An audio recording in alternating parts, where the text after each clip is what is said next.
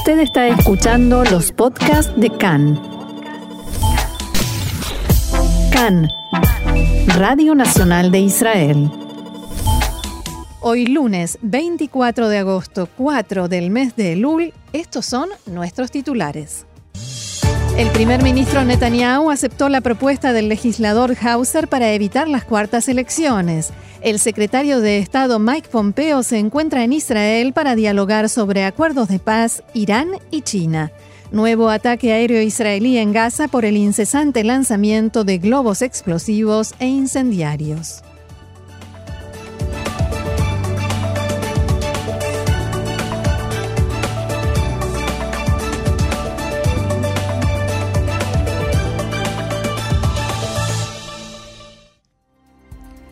Vamos entonces al desarrollo de la información que comienza con la visita oficial del secretario de Estado norteamericano Mike Pompeo, que se encuentra aquí en Israel.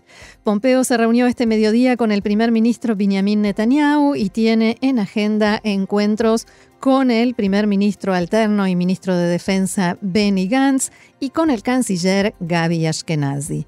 Luego de su visita a Israel, el funcionario estadounidense viajará a Emiratos Árabes Unidos, Bahrein y Sudán. En este último destino, Pompeo dialogará con el gobierno acerca de la posibilidad de profundizar las relaciones entre Sudán e Israel. Hace instantes se dio a conocer que el ministro de Relaciones Exteriores de Gran Bretaña, Dominic Raab, llegará mañana a Israel en su primera visita oficial y se reunirá con Netanyahu, Gantz y Ashkenazi. A continuación viajará a Ramallah, donde mantendrá un encuentro con el presidente de la Autoridad Palestina, Mahmoud Abbas. Y luego del histórico acuerdo entre Israel y Emiratos Árabes Unidos, el primer ministro de Marruecos, Saadedine Otmani, rechazó anoche la posibilidad de normalizar las relaciones diplomáticas con Israel.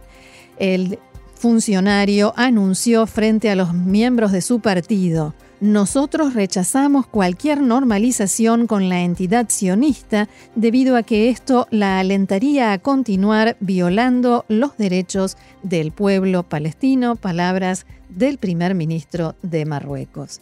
Y a propósito de este acuerdo con Emiratos Árabes Unidos y la cuestión, la polémica cuestión de la posible venta de armas, en la mañana de hoy el corresponsal de Cannes en Washington, Nathan Gutman, informaba que los mensajes que se escuchan en Estados Unidos contradicen lo que se dice en Israel sobre este tema.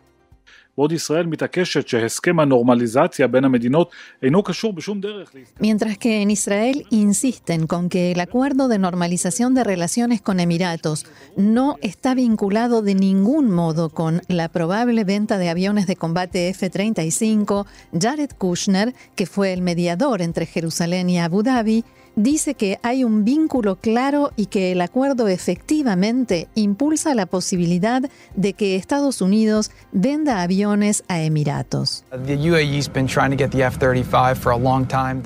Emiratos está tratando de conseguir los F-35 desde hace mucho tiempo, decía el propio Jared Kushner. Quien no quiere que los reciba es Irán, que se encuentra precisamente al otro lado del estrecho de Hormuz. Y la realidad es que este nuevo acuerdo de paz debe aumentar sus posibilidades de recibir esos aviones. Estos dichos refuerzan la primera impresión de que el gobierno de Trump está muy interesado en impulsar esta venta de aviones de combate. Kushner es también quien estuvo detrás del gigantesco acuerdo de venta de armas a Arabia Saudita, explicaba el corresponsal, durante el primer año de la presidencia de Trump. De todos modos, el proceso es largo y se definirá solo después de las elecciones en Estados Unidos. Incluso si el presidente presenta en forma inmediata al Congreso el pedido de vender estos aviones sofisticados a Emiratos, el proceso de aprobación tomará largos meses y de todas maneras, debido a que la entrega de los aviones se hará en un lapso de entre 6 a 9 años, habrá tiempo para cambiar cualquier decisión al respecto.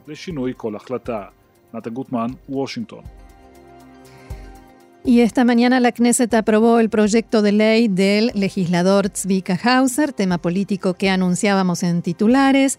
Este proyecto que posterga la aprobación del presupuesto nacional por 120 días y el Pleno de la Knesset debe aprobarlo en segunda y tercera lecturas antes de la medianoche de hoy. La fecha límite para aprobar el nuevo presupuesto nacional sería el 23 de diciembre de 2020. Sobre la última jornada en la política israelí y cómo se llegó a esta situación, hemos preparado el siguiente informe. En la política israelí las últimas semanas estuvieron marcadas por los conflictos y tensión dentro de la coalición de gobierno en torno al presupuesto nacional debido a la decisión del primer ministro Benjamin Netanyahu y su partido, el Likud, de cambiar lo firmado en el acuerdo de formación de gobierno y en lugar de aprobar un presupuesto bianual, como habían acordado hace tres meses, aprobar un presupuesto para lo que queda del año 2020 y otro para 2021. Netanyahu también exigió cambiar el acuerdo de coalición de modo tal de poder tener una puerta de salida, dicho esto entre comillas, o sea, la posibilidad de terminar con este gobierno y convocar a elecciones. A pocas horas de que finalice el último plazo para someter a votación el presupuesto nacional, hoy a la medianoche, el primer ministro Netanyahu anunció anoche en una conferencia de prensa que acepta la propuesta del parlamentario Tzvi Hauser de postergar por 100 días la aprobación del presupuesto y evitar así la caída del gobierno y las cuartas elecciones.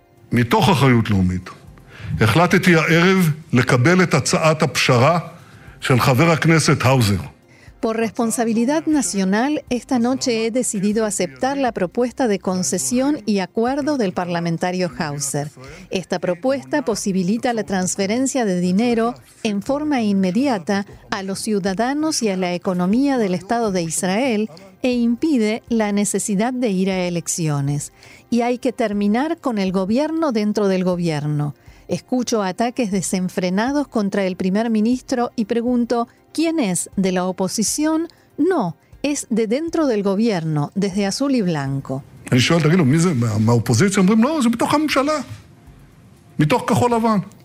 Durante toda la jornada de ayer se fue postergando la reunión de la Comisión de Finanzas de la Knesset para debatir este proyecto de ley por iniciativa del primer ministro Netanyahu que mientras tanto, mientras se postergaba y se suspendía la reunión, decidía si aceptar hacer esa concesión o ir a elecciones. La máxima exigencia de Netanyahu, además de esa puerta de salida de la que hablábamos, era su intervención o injerencia en el nombramiento del fiscal general, el asesor letrado del gobierno y el jefe de policía, todos ellos funcionarios relacionados con las causas que tiene pendientes ante la justicia y con investigaciones que se podrían iniciar. El servicio de noticias de Cannes pudo saber que, en medio de esta situación de máxima tensión, en la que no se sabía quién iba a pestañear primero, como se suele decir aquí en Israel, si Netanyahu aceptando la postergación o azul y blanco aceptando las exigencias de Netanyahu para no ir a elecciones, en medio de todo esto, decía, los partidos ultraortodoxos se pusieron del lado de azul y blanco y por primera vez en muchos años, no del lado de Netanyahu. Los representantes de los partidos ortodoxos aconsejaron a Gantz y su gente que no se rindiera ante la aparente determinación de Netanyahu y le dijeron que en realidad el primer ministro ya había decidido que prefiere no ir a elecciones y que solo estaba aparentando esa determinación. Los partidos ortodoxos también anunciaron en un comunicado conjunto, como informábamos ayer, que apoyan la propuesta de Hauser, pero esto lo coordinaron previamente con Benny Gantz y Azul y Blanco y no con Netanyahu y el Likud. Volviendo a la conferencia de prensa del primer ministro Netanyahu, en la que anunció que acepta esta postergación, los analistas coinciden hoy en que fue un discurso de campaña electoral. En primer lugar, habló extensamente sobre el acuerdo con Emiratos, sin mencionar en ningún momento el tema de la venta de aviones de combate y tecnología militar de Estados Unidos a ese país.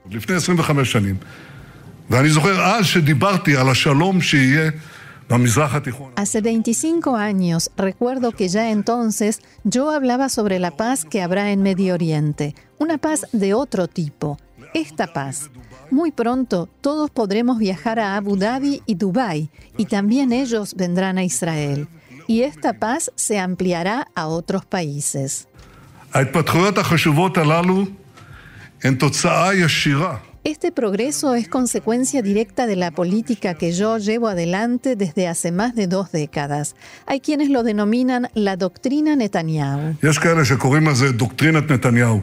El primer ministro sostuvo que él no tiene ninguna intención de nombrar al jefe de policía, al fiscal u otros funcionarios judiciales, que eso es una leyenda. También habló de economía, haciendo hincapié en las medidas que tomó el gobierno y en cómo la situación de Israel, a su entender, es mejor que la de la gran mayoría de los países del mundo. Y en este tiempo de coronavirus hacemos muchas cosas, mucho más para cuidar la vida, la salud y el sustento de todos ustedes, ciudadanos de Israel. Y quiero decirles algo que no estoy seguro de que puedan escucharlo en los medios de comunicación. En realidad, estoy seguro de que no lo escuchan. Las medidas que nosotros tomamos llevaron a Israel a un buen lugar en comparación con los demás países del mundo.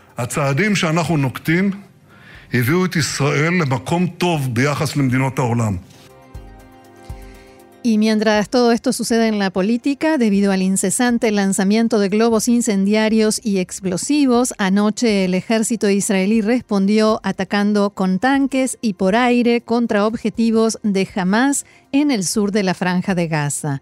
Ayer se reportaron 28 incendios en el sur del país y esta mañana la Fuerza Aérea Israelí volvió a atacar objetivos militares e infraestructura subterránea de la organización.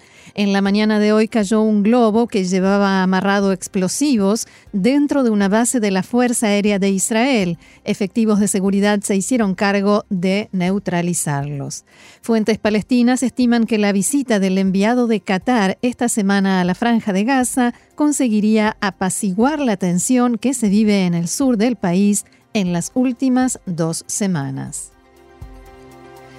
Coronavirus ahora, según los datos publicados hoy por el Ministerio de Salud, en el día de hoy se registraron 962 nuevos casos, lo cual suma un total de 21.914 pacientes con el virus en activo. Entre ellos, 411 se encuentran en estado grave y 116 con respirador. Un total de 389 personas fallecieron por coronavirus en Israel.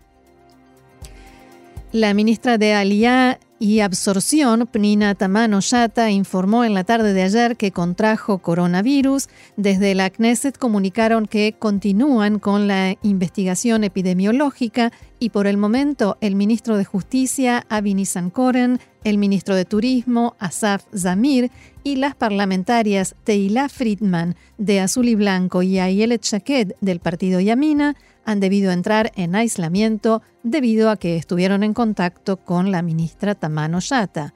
Desde Azul y Blanco informaron que la bancada seguirá trabajando con normalidad.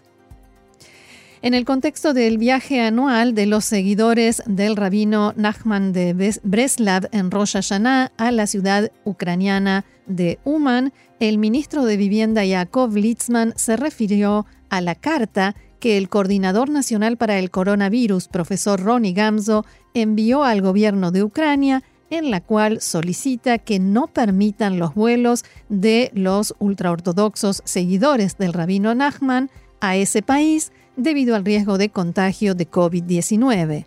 Litzman expresó, no he visto nunca que un funcionario envíe una carta a un gobierno de otro país exijo que se autoricen los vuelos hacia Uman según las normas del Ministerio de Salud. Después de la reunión del gabinete de ayer, Gamzo advirtió que no tiene intenciones de cambiar su postura en cuanto a los vuelos de, a Uman y agregó, la salud de los ciudadanos israelíes es importante. Espero que los ministros tomen la decisión correcta.